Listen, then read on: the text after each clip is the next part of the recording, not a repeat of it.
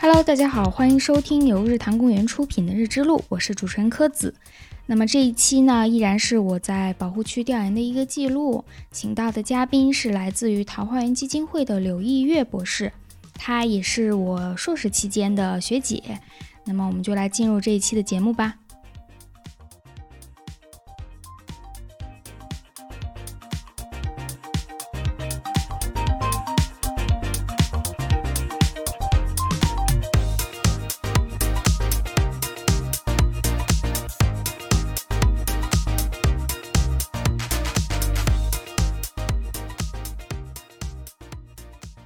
我们今天聊啥呢？哎，是因为刚才聊了那个沉重的话题。 突然间没有缓过来。对呀，因为没办法，现在的这个时间正是你决定接下来平台的一个时间。但是就是我刚刚说的嘛，对你来说，进入了这个新的行业，进入这个新的机构，人家已经沉淀了很多年，跟你是一个年纪的时候，你就会感觉很焦虑，这可能是不做科研所有转行博都士的一个会共面同问临题。的一个挣扎，真的你是这把样年子纪，才刚刚开始工作，嗯嗯，嗯，是这样子的。有时候会怀疑自己之前上的那些学、读的那些书到底有没有 用。对是有怀疑的，而且我就当我们进入公益机构的时候，嗯不是一桥请了一些公益的大拿，嗯跟我们说，作为一个商业人才或者是学术人才，你如果进入公益机构，就是一定要时刻的提醒自己，一定要专业、专业、专业，嗯否则你要么就是自废武功，要么就是武功被废。他所谓专业，专业指的是做就是说，公益你的原有的一些思维习惯，不能因为这个行业它现状是这样的而去改变。啊，就比如说，你可能原来就是一在商业界里面做 consultant，然后嗯你很习惯用各种各样的模型，什么 SWOT，什么思考东西的一些逻辑方法，啊然后嗯你的一些好的工作习惯，你是不应该把它丢掉，不应该说我现在进入了这个公益机构，要适应这个机构的这种他意思是文化，你要坚持你原本的那些技能，并且把这个公益机构带好。哦，是这样子，但是这个你又想嘛，它这个文化土壤是不一样的。很多海归回来的什么博士，然后进入民企工作，嗯这个他就会很挣扎。最近我有朋友就是海归，他拿了丹麦的一个国家级的奖学金，近十五哦年来没有中国人拿过，他是近十五年来第一个拿这个奖的中国人。哦，所以就是特别厉害的一个科研的这么一个朋友，但是他又非常想就到工业去嘛。他去了之后，他老板也是个海归， 他老板就跟他说：“首先第一点，你要放下你所有的过去，哎呀，就放下你所有的那些好的习惯，就是有可能它是好的，但是嗯在现在这个阶段，它并不能落地生根发芽。那这个就是你招我进来是因为我过往的优秀，那你现在又让我把我这些东西全扔掉，对，其实就是这样，就是说你可能你要始终保有这些东西，当有一天这个企业需要的时候，你能拿得出来，但是你在这里能够做好事情的。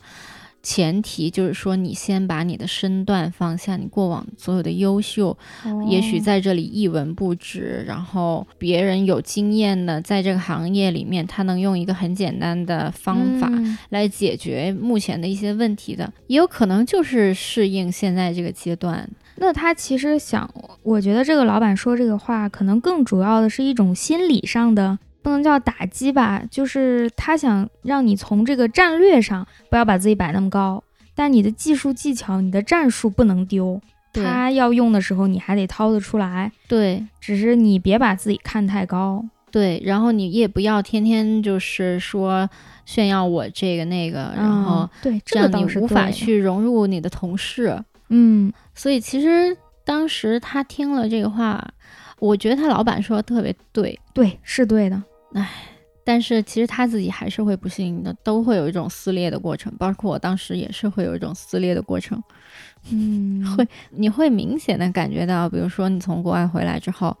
你国内的这种研究的氛围，然后大家讨论的这个氛围、关注的研究的重点都不一样。我说的研究重点不是说研究的主题，就是说你做这个事情、做研究的这个工作，我到底是要出文章，我还是要做一个很好的、很有意思的东西？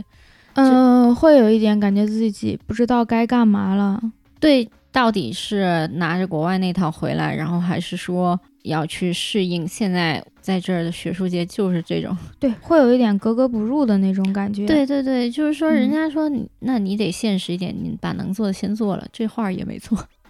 啊，我其实最近也有这个感觉，就因为我从地理学的这个大口里面跳到了经济学这个口里嘛。虽然其实做的都是交叉学科，但是大家那个重点不一样，思维不一样，以后反正我感觉到我我的领导也在反复的跟我强调这件事情，就是你不要老搞你以前那一套。嗯包括我这次出差，他其实挺不乐意的，嗯，他觉得我是在浪费时间。嗯，嗯，我就给他解释，我真的不是去玩儿的，我是去工作。但是他觉得我们从来不这样工作，你别给我搞这一套。对是这样，就是嗯这句话就特别的明显，就是嗯说我们这儿从来不这样。对、啊对，这个就是我刚刚说的，就是商业的人进入了公益之后，嗯，很容易就会因为这句话自废武功，或者对武武功被废。啊，那这样我就明白了。嗯嗯对我现在就有点挣扎这个问题，就是你招我进来，是因为我以前通过我地理学的研究方法出了一些成果，那么你招我进来之后，又明确的告诉我你那套东西在这儿不吃香，在我这儿行不通，对呀、那我就有点那就没有创新了呀。那呃本来就对现在这种交叉学科、跨学科的合作、嗯跨界，包括对都是为了说，OK，我这个行业，我希望借鉴一些其他行业的一种底层对逻辑。当我真正到了你的战场，你又告诉我听我的，按我的来，对，照我对的规矩走，别整你那一套。嗯，然其后实还是挺挣扎的。是我觉得这里肯定有一个平衡点，也是我嗯水平不好，还没有找到这个平衡点。对我们可能熟悉我们原来的，但是这边的新的这个地方，嗯新的这个行业领域还没有吃透，所以就没找到这个平衡点。他也不会说不希望我有以前的那些优点，但是嗯他很害怕我那些优点反而耽误了在这边的行动。如果我能想办法把我以前的优势为他所用，为这个新的专业、新的领域所用，能给他带来好处，那他肯定不会拒绝。对只是啊我现在还没有展现出这个能力，反而会让好像在他搅乱他这一池子。对对对对对对对对，是这嗯种感觉。所以我其实前一段时间整个就放弃了， 我就不想去做。但是真的最近突然间就是感觉到，这就是自废武功，因为你那套东西你长久不练啊，你就捡不起来。你突然间，是说你专业方面，还是你以前做过商业的那个经验？其实就是一个是好的一个职业习惯。嗯然后，另外就是以前的这种分析方法吧，就是说你分析问题的这种逻辑方法，其实这些需要一直练、一直练的。但是，就事实上，我在这儿就变成了一个说赶紧把这事儿执行下去，嗯然后你可能不需要思考太多战略上的问题。但事实上，你想，我们做规划的最早就是从战略上去做，战略之下你的可能存在的这个问题是什么，分歧是什么。嗯你从你的现状到目标，达到目标中间缺的是什么，然后再去一步一步往下分。实际上，我们做自然保护的规嗯划也是适用的，这就是一个规划的思想。现在就是说，这个保护区的准备怎么去做，以及要做成什么事情，是由你来决定的。对，是的嗯，就相当于你现在就接了一个规划项目但是你一个人在做，啊，那对这个又是另外一件事儿了。哎，倒也是，但之前你是没有接受到这个讯号，我也是最近才接受到说，OK，你需要你根据你调研的这些所有东西，你再来去设计，你再来去规划，你要想好你的战略布局。嗯但是在这之前，很长一段时间，我是基本上会被插在了战略之外的，就是说你不要想什么大而空的东西，然后你就得想想你这事儿现在出了问题，你怎么解决。就从一个战略思维变成一个问题的解决者，就嗯这两个其实思维方式是嗯、不一样完的。全不同的。对嗯所以其实就是你长久不去用这个，你的这种战略规划的思维还是会被废掉。但你现在是因为岗位调整，所以又重新回到了这种规划者的一个位置上。对对，但是我就是也是刚刚接收到这个讯息，那相当于没关系，我对相信你肯定能捡回就来是的。现在再减，但是就你会感觉到你可能就三四个月不用，然后一下子瞬间就已经吃力了。啊、那是啊，三天不练，观众知道了就对呀、 还好还好，这个没办法，现在就处在这样一个年纪，嗯 对，就正好在那个你要决定你的努力程度和努力方向，以及你想接下来要一个什么样的生活。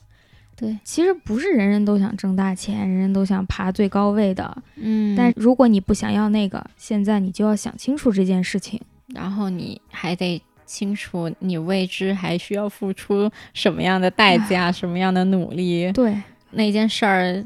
对你来说是不是重要的？然后你可能会羡慕人家，但是你羡慕了之后，自己回过来想想，那个是不是你需要的？对，确实现在可能是一个面对诱惑要排除那些你不真正需要的东西的一个年纪。对，，是会羡慕别人是一个人生很大的障 碍对，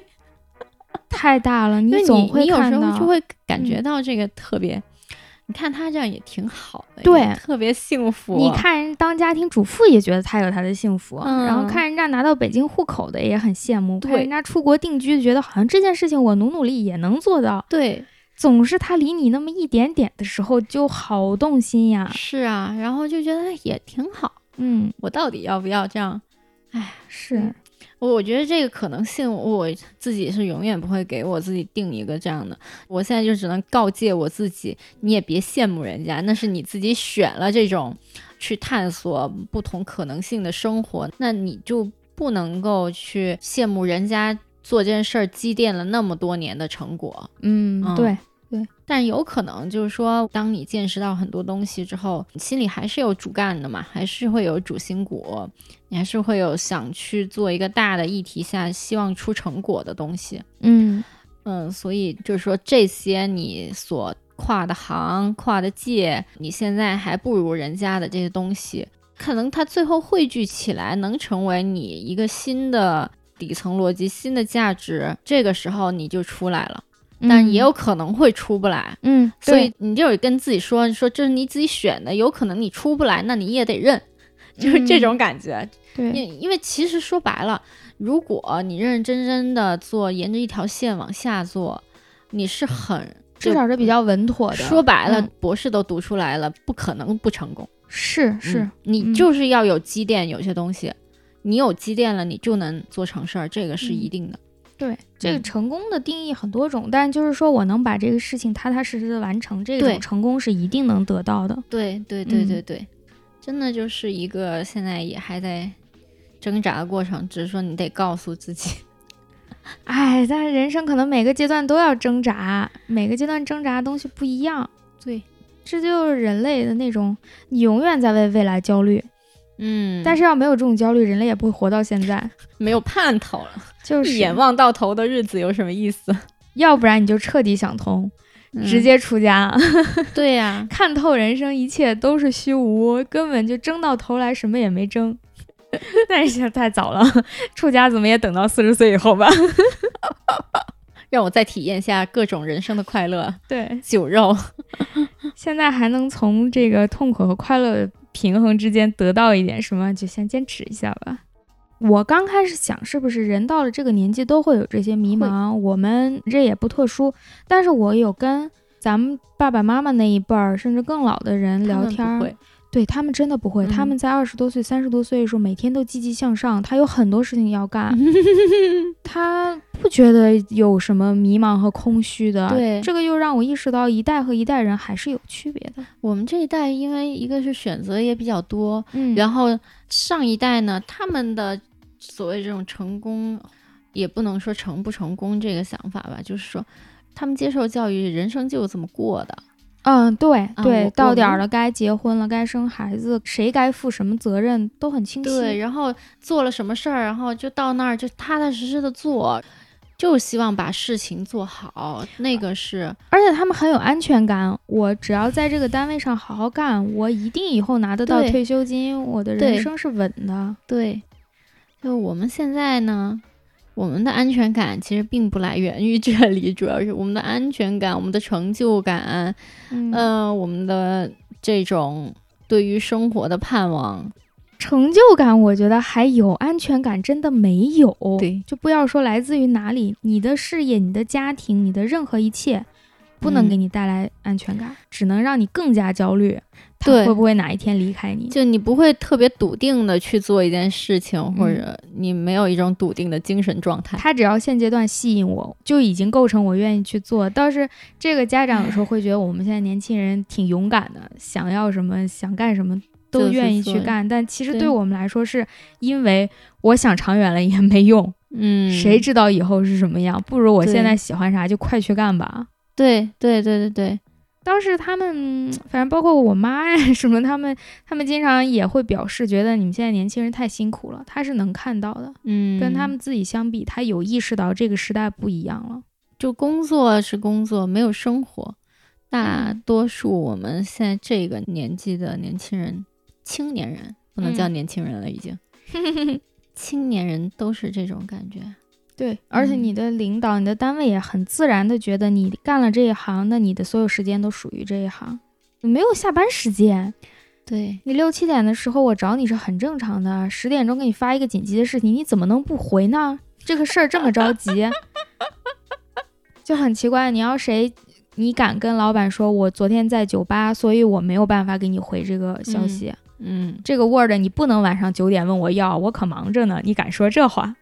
对， 嗯，就挺病态的。说白了，是挺病态的。就可以选择这样的生活，就但是得是我愿意。九点钟你嗯问我要了，然后我愿意给你，那是我选择的，但是我并没有这个义务。说白了。嗯，那你看人家都愿意，你对为啥不愿意？是不是你不适合这儿？是那啊 OK，不适合那你就走。我就谁我都就是会觉表得你扬那个九点钟还在工作的人，但也没办法，还是一个你不愿意干，自然有人愿意干。对，因为我们竞争太激烈了，这个时代， 谁不是个大学生啊？ 是啊，谁不能把事儿干了？而且老板也在辛苦啊，老板也在加班啊，对呀、单位领导也在加班。这对几年我们跟这个政府的也有一些合作，要给他们干活儿，给他们帮忙什他么的们。也加的很厉害。加班很厉害的，公务员根本不是以前的什么喝茶的那个时代了。，对，每个很人每辛个苦公务员都是嗯，忙碌的甲方。是真的，他们也很辛苦。他提的要求你也不好意思拒绝，嗯，人家晚上十点发给你，是因为他刚做完。而且明天早上就要了。 对对对，对，经常是，请大家在下班时间发给我什么，或者明天早上八点之前发给我，说明他明天早上八点，他马上就要开始接茬往下干。对，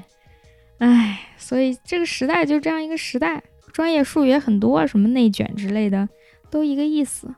就是嗯人在互相的逼。我比你干得更快一点，你也得快一点才能接上我，嗯，然后一个一个的往起窜，就是那个比喻，电影院里本来大家都坐着看电影，谁都看得到。这时候第一排的人站起来了，那你第二排站不站？你也站，第三排也得对站，站站对站，所有人都站起来才能看了。对，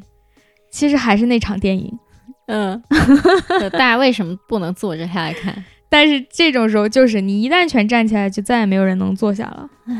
现在整个中国都是这样，尤嗯其是去年，我能感觉到整个市场都是这种氛围，所有人都特别拼着往前走。我总想先别人一头占住位置，嗯，然后你就没有时间来思考这些，你到底是不是适合干这个事儿，你到底这事儿怎么干更好，嗯，对，因为你就没办法，没有时间，你只能去很快的把这事儿做完之后，我再来看哦，我这事儿哪里不好了，然后赶紧补。这样其实也不是说不好吧，也挺累的，主要是你这要不赶快往前走那一步，你的位置被别人占走了，你也没机会再想这事儿怎么干得更好。，对对对，不就让是你所干有了人都很累，所有人都很累，所以嗯其实说白了，今年这个疫情，所有公司都开始思考这个问题了。到底我这个业务是不是这么有必要？这我一定得做吗？嗯，我这觉得个现在会有很多公司会想到这个问题，然后会有更多的企业他会想说，我这个人力到底合不合适，嗯。是不是需要调整？我能听到有很多都是这样。不过现在能还能思考这个问题的公司也是幸运的公司了。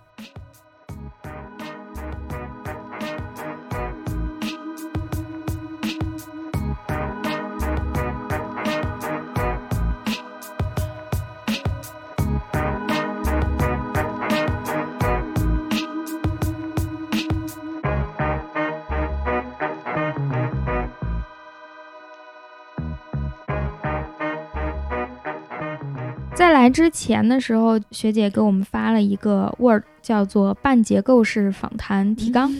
你先给大家讲一下什么叫半结构式访谈，什么叫结构式，然后又什么是它的一半儿。就办几个访谈，其实就是你一个谈话提纲，就跟记者需要了解这个事情的全貌，嗯，然后我就设计一些问题，能够引导对方说话的。其实说白了是这个，那你的结构就体现在你先设计好了这段对话的一个要点，对，就是是提纲喽。对，其实就是提纲，其实是一个参与式的一个工具。它另外一个对立面就是问卷，哦，为什么问卷不应该也是我设计好了我要聊什么？对对，它都是设计的。但是嗯半结构访谈它是一个开放式的，你没有可量化的一个啊，客观题和主观题的区别。对，因为问卷你问的一般，它适用的场景，我需要得到一个准确的数字，因为问卷它是大量对，且统一的，它是对可统计的。嗯，比如说你问你年收入多少，两万，那这个它不会有除了万以外的单位，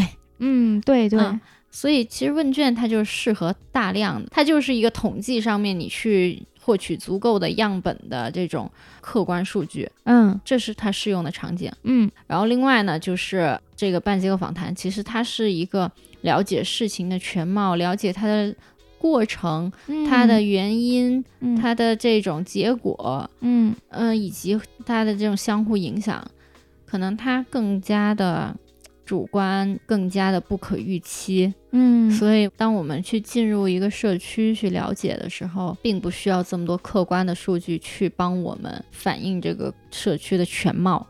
嗯因为这数据有可能会骗人的对对，啊，嗯你懂的这个就是嗯为什么我们地理学要去实地看，不能拿二手数据直接分析，是就是这个原因，因为它产生这个数据背后的原因太多了。现实生活太复杂了，数据往往不能反映它。如果你对统计方式不对，嗯它反而会变成一个假象。对对对对对，嗯所以办机构访谈，它就是为了说我就是想知道全貌是怎么样的，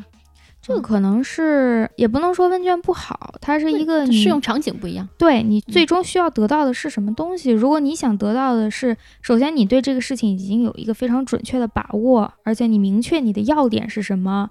然后你现在需要一个大量数据寻找它当中潜藏的规律的时候，可能问卷是比较适用的。我可以通过一个统一性的一个数据分析，把这规律找到，还能做下一步的预测，这就嗯是一个比较完美的这种数据化的分析。对，但如果在我还不了解情况的时候，嗯嗯，恐怕这种访谈是比较合适的。对，访谈它相当于也是一个你跟当地的社区建立的一种互信的过程。啊、对，其实这么理解也行，就是问卷是一个我收集数据的一个过程。它还是很生硬的，啊、对我跟那些人是不产生联系，他们每个人嗯对在我这里只是一个数据，对，但是访谈就完全不同，是人和人的关系的一个记录，是的，是的，是的，你也会成为这个访谈的一部分。对，就是这个叫参与式嗯，工对，具。我其实用的也不好，我们基金会有个老师特别厉害，他是学社会学出身的，是吧？他是个飞机工程师。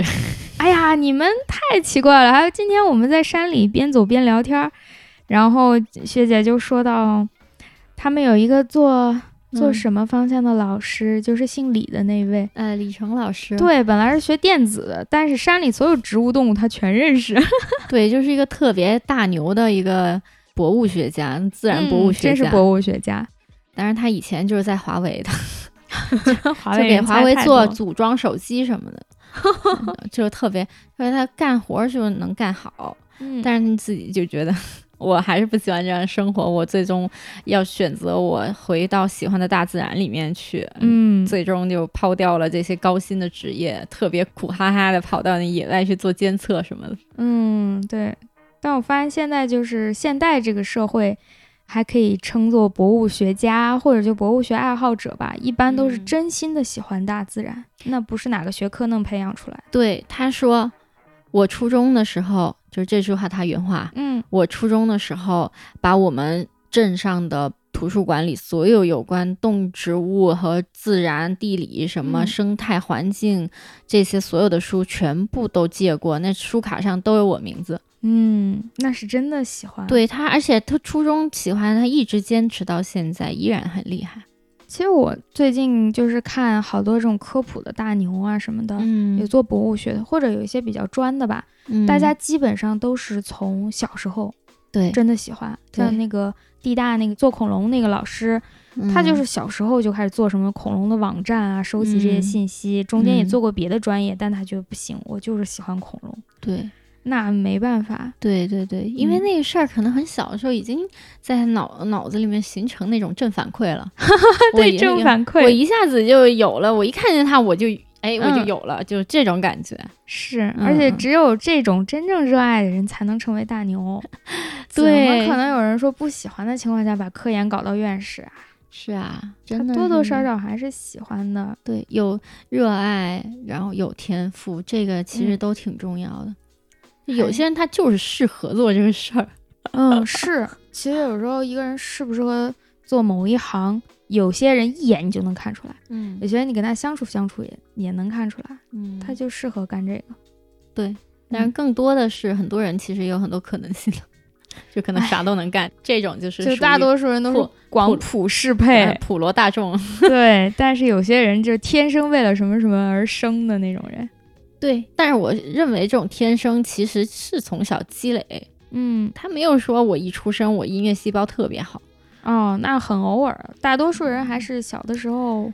对也就你说的正反馈，我干这对件事情擅长，对得到夸奖，我就会更喜欢它。对对对对，然后就一嗯直积累下来，就变成了一种天赋。对，其这实就会有哦我有时候看有人在 KTV 里面唱歌，嗯他会说这首歌我特别喜欢，然后唱唱的很好。嗯我观察之后发现，经常是因为这首歌他唱的好，他才慢慢更喜欢。对，就是真是正反馈。 他也偶尔的听到唱到这首歌原唱，可能跟他本身的声音条件呀、什么都很比较适符合对，嗯，他唱起来唱的好，就会越来越唱，越越爱唱，然后大就家都一夸他，对就慢慢成为他 favorite 一首歌了。 对，就是保留曲目。对，对这真是一个正反馈。或者他说他喜欢某某歌手，嗯，很多人喜欢的歌手是跟自己的声音声条线件是很像像的嗯。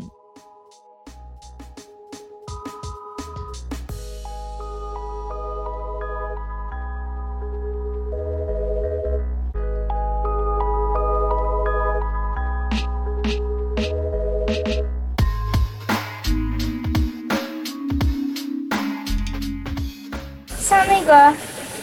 北海道上山的时候，在底下就会卖给你那个铃铛，嗯，熊铃。他们其实也可以搞一个，那个还可以卖贵一点，就当一个纪念品，做哦，好看一点，上面做个花样，然后像你是铃铛，嗯，你们可以卖个野猪铃，野猪嗯林，可以。这小瓶真挺好，还透风，很舒服。来估价估价，这小瓶子到底花多少钱？你说这能估出来吗？这不是已经估了吗？有一个， 继续继续，这至少这等于至少最少最少得二十秒，继续继续，两百万，这是浙江啊，想一想啊，这这这这个不能往柜里卖呀、两百万有点过分啊了，两百万，那就一百五十万。这下再多还少了，二十万，八十万，八十万，啊，五十万是最接近的。八十万购买一个这么大房啊，就是是在一般一点一般的城市。城市嗯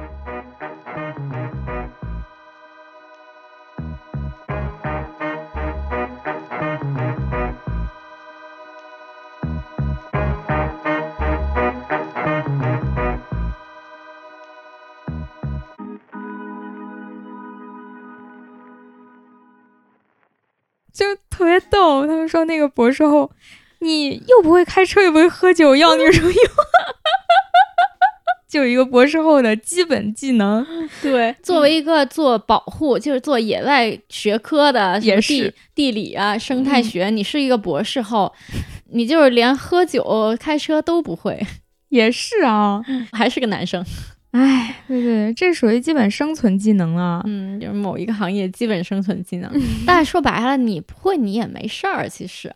啊，我觉得也不一定说你非要这样，你可以走出你自己的一条 路。但是这个要求就很高了。嗯开车首先这个还是最好是有，虽然现场的我们两位都不没怎有么样，有一个人没照，有一个人我有没有照等于驾没照照。对，但是野外会开车可是帮了大忙了，大多数地方你是不方便，走是走不到的，然后今 租车又很麻烦，像我们今天简直走到吐血了，没办法，有车的话其实就很容易。对，今天我嗯们是走的已经晒得快脱皮了，然后今被天是啥情况哎？ 本来是学姐叫了一辆三蹦子，因为昨天我们分别住在两个不同的地方，我们在不同的村里面做调研。然后今天她叫了一个这个三蹦子，其实那东西我后来查过，它叫农用三马车，嗯就特指这种后面带个斗儿，抖呃对前面是一个看小马子头儿的嗯，农用三马车。她叫了一个那个从他们的村儿赶到我们村儿来接上我们，然后一起去一个地方。结果他接到我们以后，大家下车聊天的过程中，路过一辆警车，然后那个警车里面的人就跟我们那个司机聊了几句，警车就开走了。我们就问司机发生了什么，司机也不知道是跟警察没有沟通好还是怎么回事，他一口咬定是有人举报他用这个三马车拉人，所以他现在不能拉我们了。我们说那怎么办？他那就他把行李拉走，我们走到那个目的地有多少？有十公里吧啊十二公里，十二公里。哎呀，还是最热的那一会儿。本来我们早上还有调研工作呢，就没有办法工作了，只能 先走。对，然后我还穿 了个拖鞋，对，因为学姐本来以为她是坐三马车来，坐三马车回来， 穿了个小红拖鞋就来了。我天，我们走到路上简直要哭了，这前后孤立无援。对，然后当时我们还在想说，这公安是能那么快开上来吗？对这不因太为对劲啊。说那个警车他是公安，他就不应该管这个事儿，哪怕这个事儿是有问题的，嗯，对，他不可能说有人报警说这有人拿三马车拉人，他跑进来出这个警，就让我们觉得很疑惑。对，，然后再加上他来的也太快了 对我呀们走在路上晒到虚脱的时候，就在讨论这个警车怎么会管这件事儿。对，最后是我们当发现了这个事儿，其实应该跟我们这个没关系，关系，嗯就赶紧打电话说，哎，不行，你还是得回来接我们。嗯，当、刚打完那电话，然后警车出来了，对。警察叔叔救了我们。警车它其实是在有一家人家，不知道是为什么，我们就没打听了，在那儿出警。出完警，他往外走的时候，正好路过我们，警察叔叔说要不要帮忙，我们说要啊，眼泪都要下来。就问你们要去哪里呀、 对，然后就警车，我们几个人挤在警车里，把我们带到目的地了。哎呀警察叔叔真是太棒了， 人民公仆嗯，真的好，真的好，还跟我们聊聊天儿什么的。 太不容易了，看我们三个呃四个，对，然后今天我们住的这个农家乐的这个老板还挺好的，因为那个三马嗯车他实际上没有拉我们嘛，他把行李嗯拉过来了， 对我们都在这个农家乐这边碰头，然后。那个三马车也很委屈啊，他毕竟来嗯回跑了路，他也是怕被抓才放下我们，又不是故对意的。但是对我们又觉得你没有拉我，就在这个价钱上，大家有一点没有说开，但是其实双方心里想的肯定不一样。对话到那儿，然后农家老板就安排先吃饭，然后吃完嗯饭之后，分头跟我们聊了一下，就把这个话谈妥了。哎，我当时真的，他跟你说的那一瞬间就，他把你嗯叫过去说，嗯嗯你就给他五十什么什么之类，对给你安排了一下，调节了一下。对，哇，我当时就感觉到，这就是那种村里面的那种画室能人对、嗯能人，他对心里也知道你们都在想什么，而且对能帮你们把这些事情说好对。。其实后来我还是又给了他二十块钱，就那个哦吴老板还是让我给了他二十块钱。其实他他还是拿到了七十块钱，哦，然但后是但是我原本们他想拿的其实是早上那一趟的，对，现在但是我两们趟就的两趟70就有嗯又多了那个进去出来的那个，就是相是当于其实都给了双方一个便利吧。是双方嗯各让一步吧，但是对村里就有这么一个人，他能在关键的时刻把你们双调方节都这说，些，嗯，对对对，还是少挺很好多的，矛盾。嗯，它还就是挺跟城里的那种契约社会的运作方法完全不一一样。样，嗯村里它就是这种人情关系、特嗯别重要，还是挺好的这个经 历。嗯，是啊，我们这每天都有新的问题。 我觉得第一次坐警车感觉也不错。 哦，是哦，我也没做过呢。 城里没什么机会，除非你犯事儿。而对，而且今天我们做的也很像犯事儿的，就被集起来了因。为人太多了，然后就架在里面。哦，我其实小时候做过，我大伯是一个森林公安，但是因为他和我爸爸年纪差特别大，差嗯十二岁，我就在我很小很很小的时候，他还在上班的时候，他们那个森林公安那个车啊是改造过的，嗯，那是个什么？应该是三菱吧。皮卡嘛，不是皮卡，是吉普车，是全封闭的，但是它改造过，它只有前面两个座位，哦，后面是空的，然后上面挂着个杆儿，上面有手铐，是用来铐人的。嗯然后他在上面抓了人，就铐在后面那个空间，然后我就坐在那个地方。所以也是坐过犯人位置的，然后我旁边还放着他们今天绞的那个野鸡，就有人已经打死了，打死了你也没办法，你只能先把它拿下来，是对赃物。对，然后我和那个鸡就坐在。我对我大伯就是他工作的印象就很少，就其中一个场景，我有个师姐在森林公 安， 所以你可以问问前 有一段时间不是前段时间那个疫情很严重，打击哦就非常严厉嘛。。对然后他就说不行了，冰柜已经快装不下了，然后他们全应该摊在有院公子用里。的冰柜是吧？对，嗯，给我逗死了，我就觉得是挤都挤不下了，这太平间的。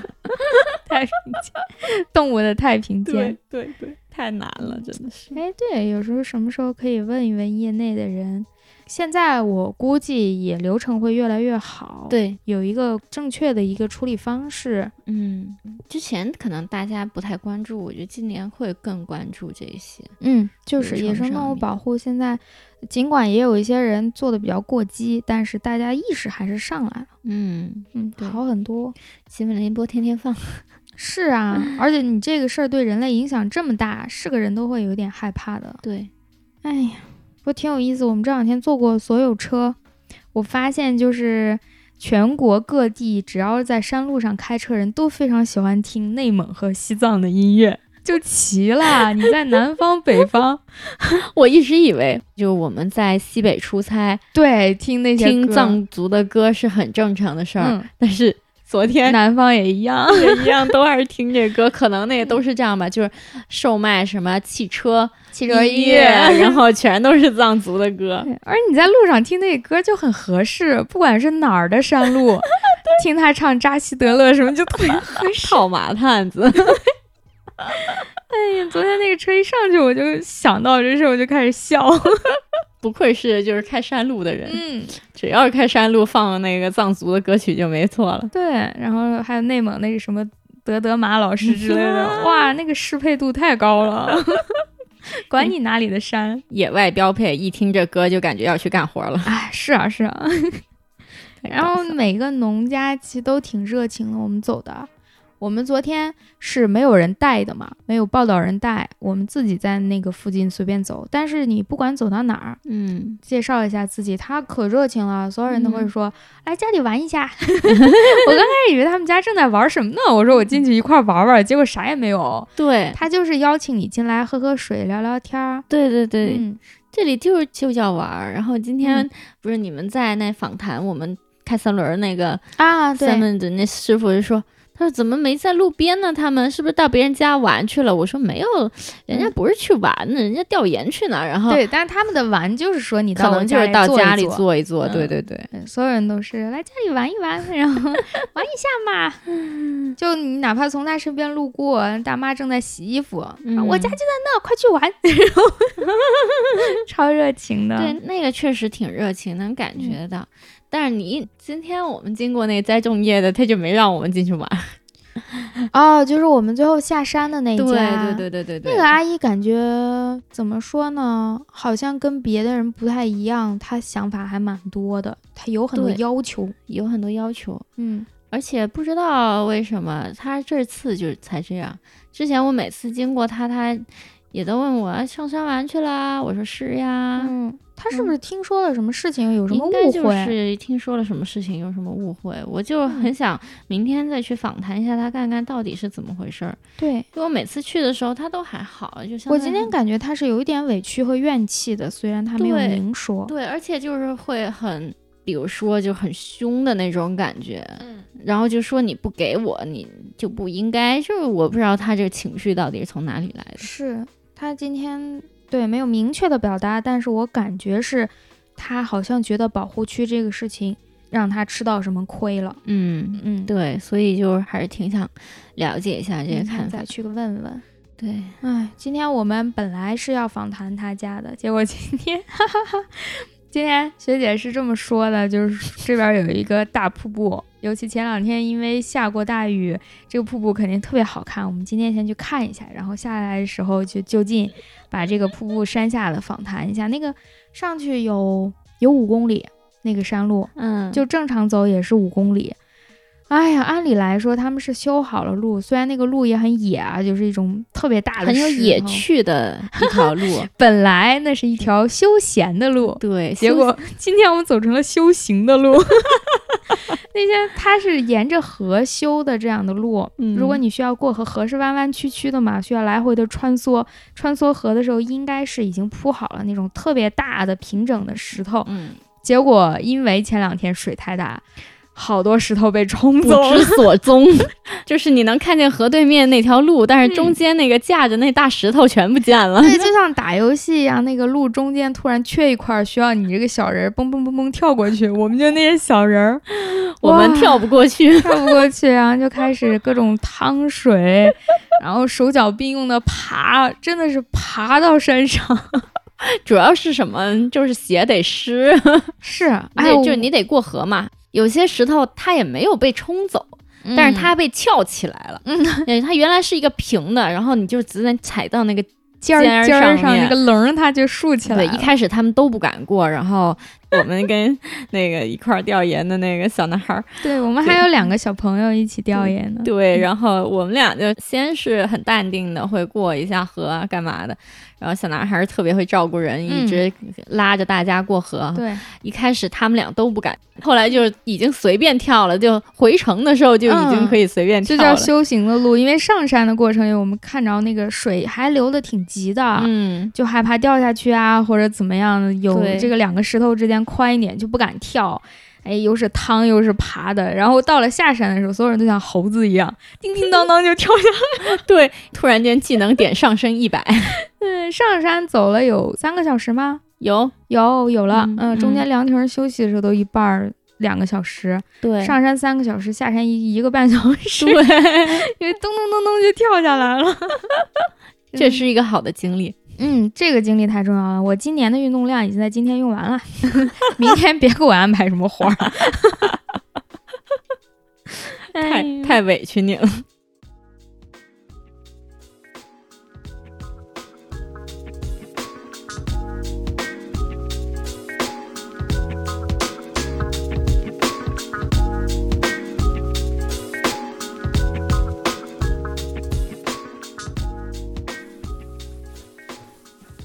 我们现在在山谷里面走，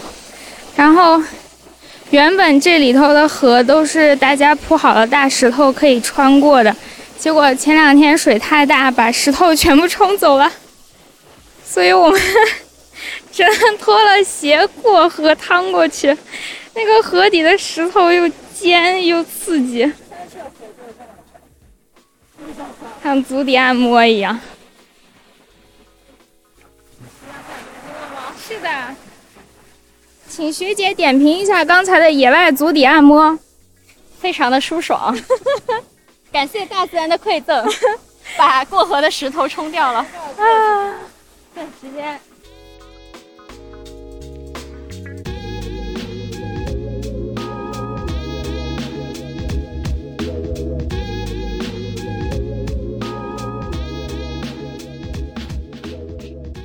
嗯，然后上到那个山上的时候，有一户那个老奶奶、老爷爷，他们两个人嗯住在那个山顶，就离瀑布很近了。从他们家再到瀑布就几步路，就只有他们俩住在那里， 对，哇真是世外桃源，真是世。外桃源。所有的东西他们自己种，然后我们到他们家就说讨一口水喝，一路上我们都喝的溪水。 到上面说想喝一口热茶，然后他们就用自己家种的那个茶，然后是用嗯溪水烧开泡的，真的是甜的呀！天哪，嗯，甜甜的，对，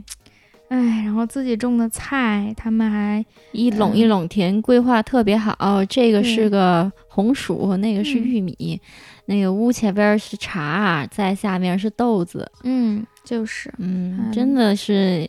今天他们三个人往回走的时候，就走在了两垄茶的中间嗯那条路，就特别像《向往的生活》那种感觉。对，然后学姐在我们后面喊。我们在一起 就是，然后就推广告词，向往的生活打钱。 对啊，然后我们给钱，我回头联系一下， 人家还要告我们侵权呢。对 对对对对对，哎，嗯，真的住在那儿真是有那种感觉。如果把那房子再修高级一点，我们就说把它修成就是像蘑菇屋那种高档的房子，外面很古朴，然后里面有现代化设施，施，让老板们上来高档养生一下，让自己种田。 嗯但他们肯定爬不上来那个山， 那大石头，他路们被不冲行了给他们修个停机坪。嗯，每个人开着飞机上来，然后种地， 多好，是吧？搞什么保护？他们每个人就交个会费，钱全够了。嗯，你们就要像搞这种佐罗式的保护，佐罗式嗯的保护嗯，让有钱人多掏钱 对，但我们现在就是这样呀。啊、也对啊，对对我我对，们实际上就是这样啊，其实也嗯不是让，就是大家自愿愿意来做这事儿。就是是整个机构其实“自愿”这个关键词排位是很在前面的。啊，那所有的理事都是自愿来参加公益，他就是关心这个事儿啊。我们所有的员工也是因为喜欢这个事儿，我自愿就是受这苦受这累，自愿做这事儿。嗯，也是。对你们其实这个是活儿真的不自愿的人干不了，对，图啥呀？真是图啥呀？真我的来是这几天拿拿钱出来给人家管林子，你说是不是？给人家把自然资源管好了，然后我们自己出钱。你看，还有阿姨不能理解你们，觉得你们是坑了他们了。老百姓其实对他们来说，这个也可以理解，对他们长久的这种文化习俗， 嗯，山里的资源，它就是他们自己的财产，你干嘛动我财产？你有什么资格要求这我怎么花我的钱？你有什么也资格要求？比如说这是我电脑，我就嗯愿意给它上面贴点乱七八糟的贴纸，你有什么理由要求我你不能贴贴纸？其实就是一个道理，也对。对，哎，这个看你怎么说吧。就是这种时候，电脑怎么说？你可以明确的说电脑是你的，但是自然资源或者说整个地球，它其实关系人对人类的这个你共说同到的底命它运不能属于任何一个人。对，嗯，你的所有权也是你人类规定的一种法律经济的一个界定，嗯，它并不是你某一个人的。对我们只是为了方便管理、方便社会的运作，把各种各样的东西分配嗯分给配了各给种了各样个的人嗯，对但实际上，其他人对你如何使用这件东西是有干预权的。对，是这样的。我前嗯天还看了一个国土资源规划的一个解读，嗯也不是说你有钱，你拿到这片地你就所欲为。为所欲为了，嗯，而是说谁拿到了这片地，让它发挥出更大的资源价值，嗯这个其实才是真正这个国土空间规划的这种意义所在。嗯，它其实就是说我这片地其实只能用来干嘛？比如我这是工业，然后农田什么。嗯就这些，我放在这儿，我就是为了做这件事儿，它的效益是最大的。嗯，你不能说你这房地产商买了这个工业用地，然后你给他悄悄的建个商品嗯房什么对的。对，就那这个个全国它国土规划的那个，是的，是的，嗯我其实看那个挺有感触的，就是说我这个自然资源，土地也是自然资源，嗯，那是我怎么样去让它发挥出更大的资源价值？我怎么去分配？这个说白了都是有共通之处，跟我们这个就是 OK，你可以分配，你可以去利用这些，嗯，但是有些基本的原则你是不能触犯的。理想状态就是专业的人做专业的事，我懂规划的人把它规划好，然后我懂管理的人把每一个部分管理好，然后你这一个部分适合干什么，那么懂工业的人就去做这种工业开发，懂房地产做房地产，然后懂这个农业的去做这个农业生产。对理想状态是这样，对对，嗯当然对实际上要执行成这么泾渭分明的也是不太可能。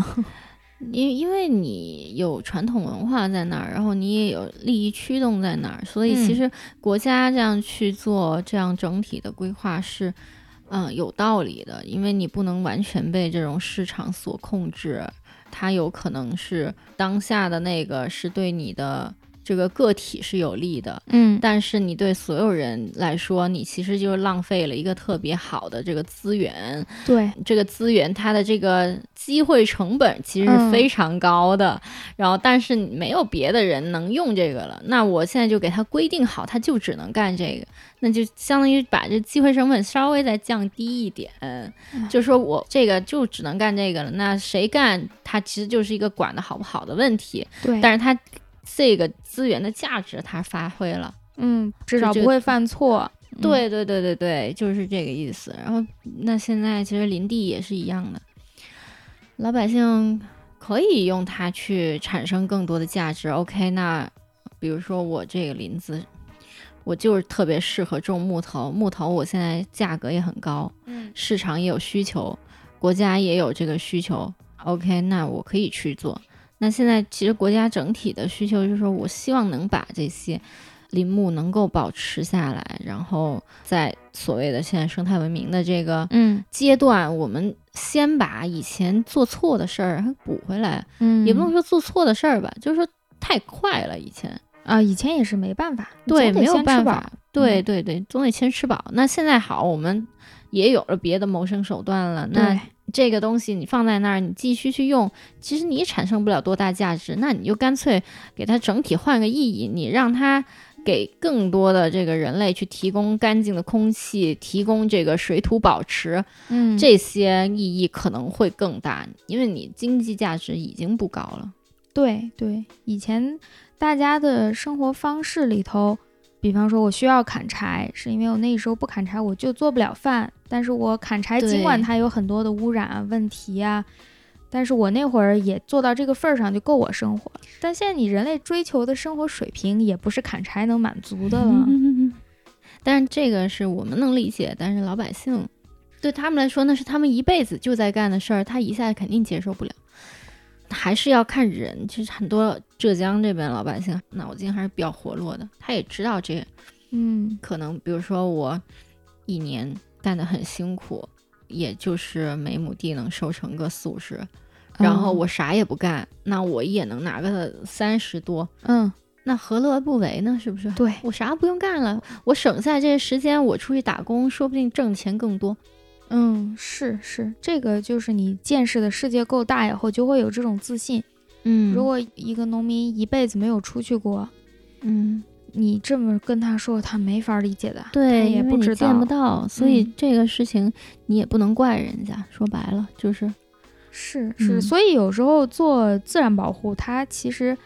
不是说你愿不愿意把人类考虑进去，你一定得考虑进去。去。你不给他一个更好的一个替代的出路，你是没有办法把他从现在的这个方式里解放出来的。对对，嗯，就等于于跟人家说你这是错的，然后不给一解决方案，转头就走，嗯，这就是抬杠啊。对呀、嗯，哪有这么去你做就是保去护的？就相当于你就破坏人家原来的那种，是啊， 破坏原来的生活。光给人指指点点一通，你这不行，你这落后，你这垃圾，然后不告诉人家什么是好的，然后帮助人家去做一个对的。不是一个正确的工作方法，对对，嗯，所以就是说，为什么我们现在也跟社区又互信，要融入对方，嗯就是你得了解人家的难处在哪儿，人家期望是什么，或者是说你了解了他们的这个文化和生活的这种背后的思想也好，就是他的嗯这个、对，你他把为这什个么非要去打那个猎？你得对知道，嗯对对对，然后这些东西你了解了之后，你可以帮他们去想到更好的解决方法，因为你站在人家那边之后，嗯，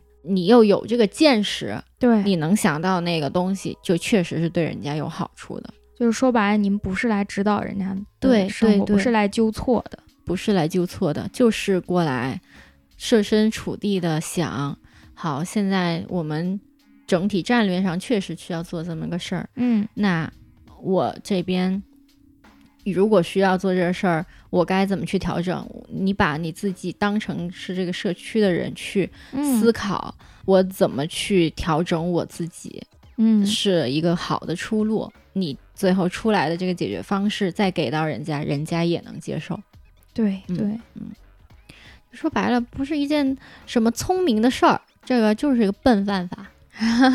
也不能叫笨办法，嗯，对就但是是不能偷鸡取巧的一件事，不 能投机取巧。对对嗯对对，就是这个意思。你也不是说你你特别抖个机灵，然后你见识特别广，你说你可以这么干，啊你要是站在人家的是位置上试试 看，你自己会不会这么干？是一个嗯人的生活方式的改变，牵扯的面儿太多了，不是对你跟他说什么你换个工作这么简单。 对呀、现在我看就是做科学研究，其实对于社区参与、社区共管也是研究的越来越多了，以前不嗯怎么在意的。也是不好做，因为这个东西很难定量化，就不好写文章。对，但是现在因为跨界合作也多嘛，跨嗯学科，比如说社会学的很多东西也对进来了之后就好很多，做嗯自然保护的。嗯，我有闺蜜嗯学人类学的，也是一个我女博士也有一个朋友学人类学的现在她就在那个三江源那边，哦，就那国家公园对她也在一个 NGO 三江源的牧民机构哦啊、她是在那个藏民的机构里面。嗯对，但她之前就是学人类学的，我们俩就是天天在那胡侃，就是嗯瞎扯，都是一个楼的女 博士。哎我跟你说，她的经历可有意思了。她是想说，牧民的生活方式从放牧慢慢的转变成农耕之后，她的民族文化的自我认知是怎么样的？哇，我之前其实做过类似，因为我那阵研究区是内蒙嘛，嗯，就是内蒙他们也是不允许游牧，必必须改成社饲养殖这种定居放牧以后，其实是对这个牧民文化的一个特别大的破坏，这个就是对破坏，没有对什么可好解释的。对对对对对，嗯所以他其实当时他就是做这么个事儿，那因为藏区还是会游牧嘛，嗯，然后他就直接嫁了一个藏族男人，哇，写完论文之后离婚了， 还能这样？赔了人家十五万，不会真的是为了写论文才那结婚的吧？可能也也有，当时就是那一瞬间的冲动，结婚都是冲动，哎，还是有感情的。有，但是、但是确实是生活哎，但方式不一样，这但是个你很难说，其实跟人家搞艺术的很类似。你那段时间你得到的这个灵感来源对是这个呀人，你很难分清他是爱情还是什么。对可能真的就结婚了，还然是那后种自我满足感，你跟这个对人在一起，你也是感觉人你结婚各种各样的原你因。得到了你想要的东西。嗯，我知道他其实那个感情是认真的，但是真的很有意思。我每次拿这个跟他打趣，就说你你这儿写完论文把人家抛弃了，你说我赔他钱了。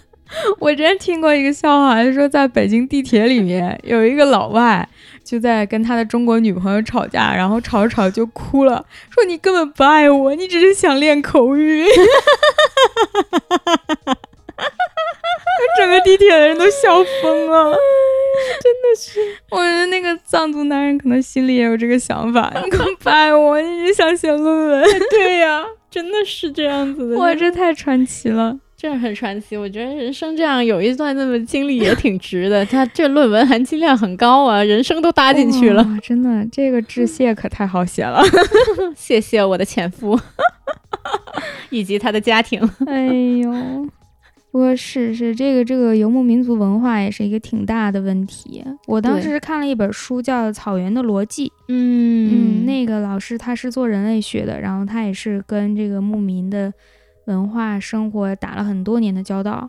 那就是这个本身游猎和农耕就是两种文明，对，嗯。然后你再进展到现代社会，包括中间人民公社时期，嗯，对于牧民生活的一个新的组织方式，其实大家是很接受的。但是你又重新回到这个个人所有制以后，把大片的草场，这个分割了。对，然后牲畜分割了，他其实是对于游牧民族那种，互帮互千百助年，嗯，对它不仅仅是这个文化的破坏，它其实也是对生态的破坏。对，生因态为也是因为这个，对，以前的是大家都是，比如说知道哪片草好，大家都往那个赶，对，就不会说我分割草场，这么说你这是你的，这是我的，这个是啊，人家这是不没有会那个所有权意识的，对对对对对，其实破坏了这个文化，你有时候不一定能做好这个生态保护。是，嗯，那嗯，你要遵循人家原有的这种文化去做这个事儿，人家千百年来的智慧这么干就是有这个道理对的。对为了保持这片草原的这个可持续，让我的牛群能保持在这一个数量里面，天嗯天都有草吃。对，嗯，你可以以一个现代化的方式做一个新的改进，但是不能用你的这种文化东西对去逻辑去硬套套人人家。嗯，嗯，那个书对我启发挺大的。对对对，嗯就是这些。我当时我们都是西北的，可能都更关注那种那 个。对，因为你亲身的见到了，就在你的身边这些事情。对我们以前嗯做那个放牧也是，我以前就是做草的嘛，嗯，对啊，你 的挖草对放牧的草跟不放牧的草之间的区别，啊，嗯会有什么区别？讲一讲。我都忘那数了，肯定是节儿的少嘛。放牧的草是节流的更少的，哦，你就是说他们对于这个水资源的一个保持的能力是不一样的。对。但是你也不一定说你这牧草不放牧了，这牧嗯草越长越高，它可能长到一定的高度，种群就会非常的单一了，哦它有时候反而那个持水性就会变差了。它还是需要有新陈代谢的。，对对对，它还是需要那个牛给它有时候一定程度的给它嗯，吃一吃，然后它可能保持在一定高度，嗯它的这个草丛的这个结构更复杂，它能持留哦更多的水。就是长到后面以后，一些优势的草就越来越占优势，把那对些就挤掉了。对对对对对，比如嗯说像这种什么禾本科的长特别快，把下面的那些都堆死了，然后。然后哦，禾本科又长特别稀，你本来就吸不住什么水。哎，我们出野外经常见到那个狼毒草，然后每次狼毒老师都说，如果有狼毒草，说明这片草地已经完了。对呀、因为嗯它长得太快了呀，它它长得太哦快了，它根系很长，嗯它就会把其他所有的这些牧草有营养的什么苜蓿啊，什么嗯那些东西，全都给竞争掉。那就嗯只能靠如果人类发现把它都铲掉，重对新恢复，这样还行。对对对对对，哇，真是人类社会大自然太奇妙了，一个升华的一结尾。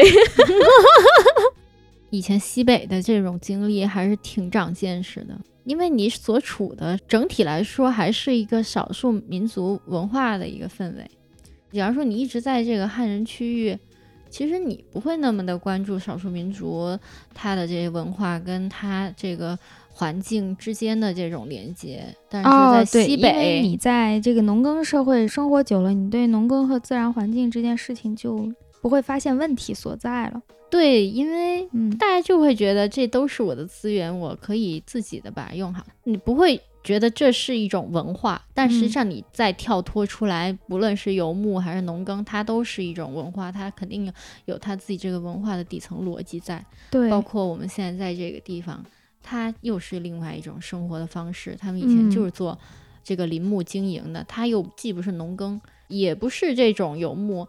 我就是山山林的一种生嗯活，山林人的一种生活。对，所以我第一天靠我原本的那些访谈经验提的问题，基本全都不在点儿 上。嗯因为我脑子里的那些生产生活方式在这儿是不存在的，所以我对问什么也没问出来。对对对对对，嗯我们之前也都是这样。然后我意识到这一点的时候，其实就是我们有一个老师，他过来问说：“你们这个林业以前怎么生产的？”就说一开始最早没有路，嗯没通公路，那这林子呢，就是遂昌有一个人，他特别擅长做索道。那我这林哇林木做做好之后，就通过索道从山上往山下运。这山上往山下运，运完之后，过一个冬天堆了一下，这木头的水就蒸干了。啊，干了之后呢，春天到那个发洪水，现就是前年那嗯个是、嗯发洪水的时候，我就把这个所有的大木头绑在一块儿，中间再插个杆子，然后就变成一个一个大的木排。嗯然后就叫放排，这个运输方式叫放排，就啊，特别的惊险。其实就是说，一个排有好几个，就相当于是一个排串儿吧。就嗯一个排就是一排木头嘛，四五根嗯大木头绑在一块儿，变成一个像竹筏一样的一东西，木筏。然后就你前面有个头牌儿，然后后面就有三四五个就跟着这样一起的，下去，然后就有一个放排的人就坐在前面那个。哦最前面就像放羊一样。对，我就坐在那个木牌上面，随着洪水漂流而下。你想想这个场面多震撼！这个你不说，我真的是没有想到。对，然后特别震撼。哦但我之前完全因为我没有接触过这样的嗯生活，对，我不知道林场的生活是什么样，所以我完全不知道。我们那个老师是一个很有经验的人，他一问就说：“哦，你们是放牌。然后再放牌，然后我再问，呃，以前他们怎么放的，就知道有这么个事儿。现在其实因为通了公路，他们已经不做这个危险的工作了，也嗯，就是说放牌人还是很容易会死 人的。也是，也对是，，多危险！你就在洪水上面飘，然后呢，嗯你还不知道后面的木牌会哪会儿卡住了，在大石头上面，你前面蹬住了，你就下水了。哇，我其实觉得特别震撼，这个就是一个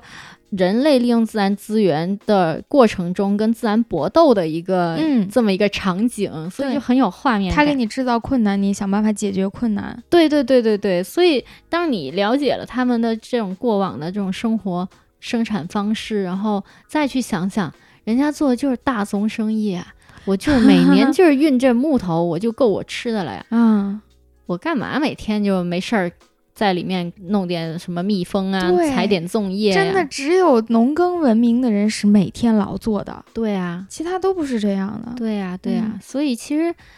我觉得他们现在也是在经历一个新的过程，就是说我这些林木都不能砍了，所以嗯我现在主要经济收益就来自于这些采粽叶什么的这种。但是实际上，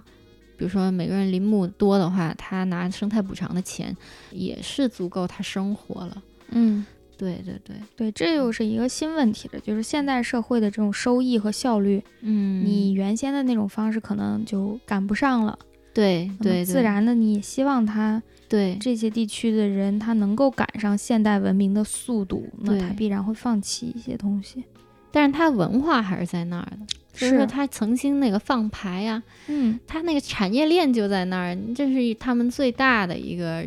全年需要关注的一个生活日常，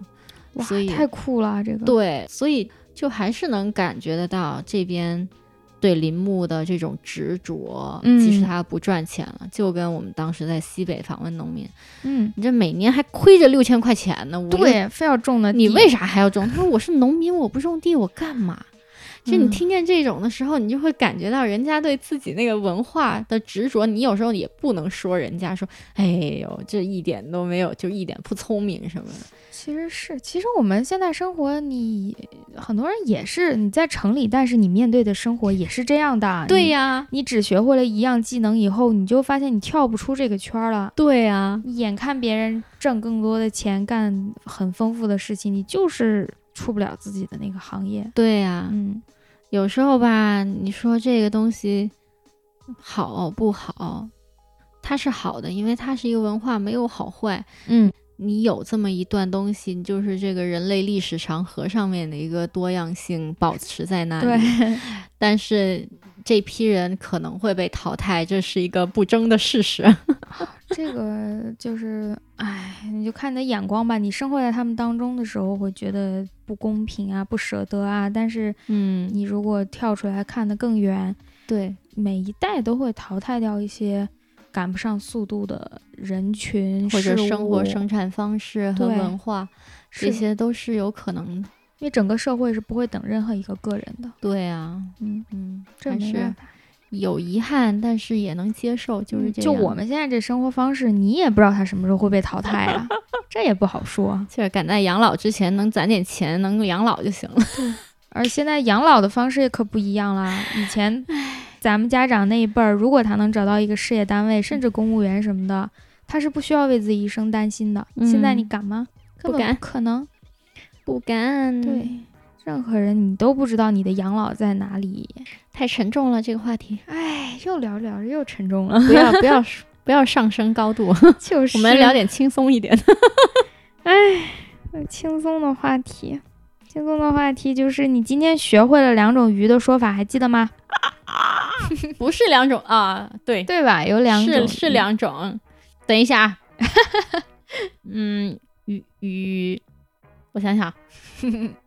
哎，我怎么忘了叫鱼鱼什么玩意儿哎那呢？大叔明天还要考你呢，怎么办？ 考不及格，下次不能坐他的车了。猪肉怎么说呀？这我哪知道喽？哇哇，我完全忘了这个，好玩学了一顿饭的时间，学仨词儿，现在一个都不记得。好玩儿怎么说？嗯，哈哈啦，哈啦，好，行，这这个记得。然后有一个鱼，女女梨，女梨，嗯，女梨，那那哦语调是往下的，女梨它这个调儿肯定不止四个调儿，不止它估计跟你们粤语差不多。对，都古汉语系嘛，不是嗯七八九个调吗？嗯，对，女梨，女梨，你完了，你下次坐不了那辆车了。完蛋了，这居猪 肉居呀、 居居弄居居弄，是不是？哎呀肯定不是。我感觉我得找那种中文学英语的那种，找个别的字儿给给它标注一下不。够，这个汉语的字和音调肯定不够你标的， 那我就拿粤语的音标来标好了。 你得整一个同样，这个叫什么信息商？就每种语言的信息商是不一样的。你这个 现代普通汉语的信息商肯定不够使。对，但是我起码还是有粤语的信息商在。，对，可怕。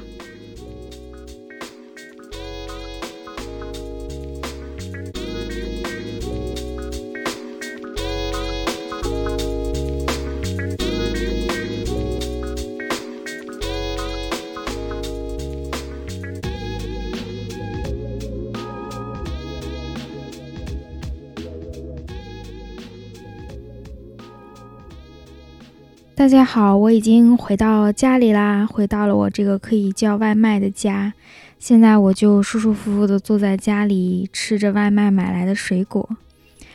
嗯、感觉有一点恍惚，因为昨天的这个时候，我还和学姐一起在山里爬山，爬到半山腰的时候特别渴，然后就看到有一户人家，因为这个保护区里面现在大多数的人都已经搬走了，所以现在留下的人，一是年龄比较大，二是他们住都特别的分散，所以你要走很久很久才会遇到一户人家。我们昨天就是到了那一家的时候，真的是前不着村后不着店，然后进去发现有一个大叔在那里弄他的菜园子，我们就问能不能喝一口水，然后他很热情的给我们泡了茶，然后我们就一边喝茶一边跟他聊天，听他讲都种了什么东西呀，他每天的日常生活是什么呀。然后那个大叔他突然站起来了，走到门口，指着外面说：“你看那个山上有一个人。”然后给我们吓坏了，以为那里站了一个什么人在看着我们，而那个对面的山非常的远。我想他怎么能看到那边有个人呢？这个人得多大呀？后来他形容了半天，因为他在讲方言，我们要连比划带猜。过了好久才明白，他的意思是对面山上的那些树组成了一个人的样子，是一个人脸、人头。然后他描述，我们还是没太看出来。学姐就用相机把对面的山拍下来了，然后在相机里面把这个照片放大，说：“叔叔，你给我们指一下。”他就指出来那个相机里面哪里是鼻子，哪里是眼睛啊，我们才看出来是一个侧躺着的人，就好像有一个人躺在那个山腰上、山边上，然后你能看到他突出的鼻子啊、嘴啊这些。然后我们看到这个人之后，大叔特别高兴，他又给我们指说：“你看那边还有一只鸟。”然后我们又找了半天，发现哦，确实有几棵树组成了鸟的那个形状。然后学姐就问大叔说：“大叔，这个人啊、鸟啊，你发现有多久啦？你什么时候看出来的？大叔说大概有十几年了吧。那个时候我就意识到，大叔可能真的是这十几年，甚至更长，甚至是他的一辈子，其实就是在菜园子里弄他的菜，然后上山采一些粽叶，采一些他养的蜂蜜，然后回家。站在门口，一边洗菜一边摘东西的时候，看着对面的大山，然后看看看了十几年，看到了这些人，看到了鸟，看到了他的整个世界。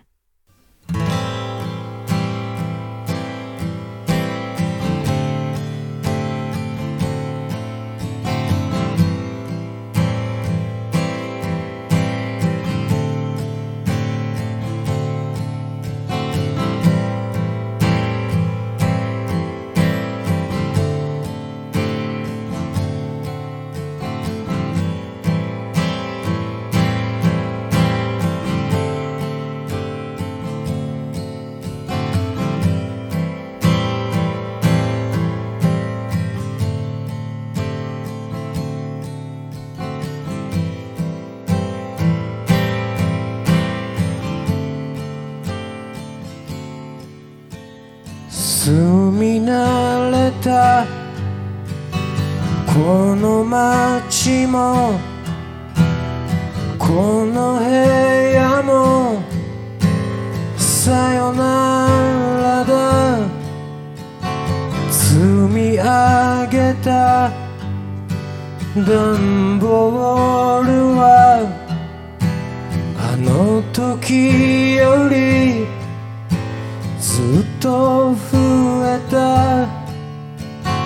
真っ白だった壁紙もいつの間にか汚れたな最初君が来た夜何にもないこの部屋は君が笑うだけで穏やかな海にもなった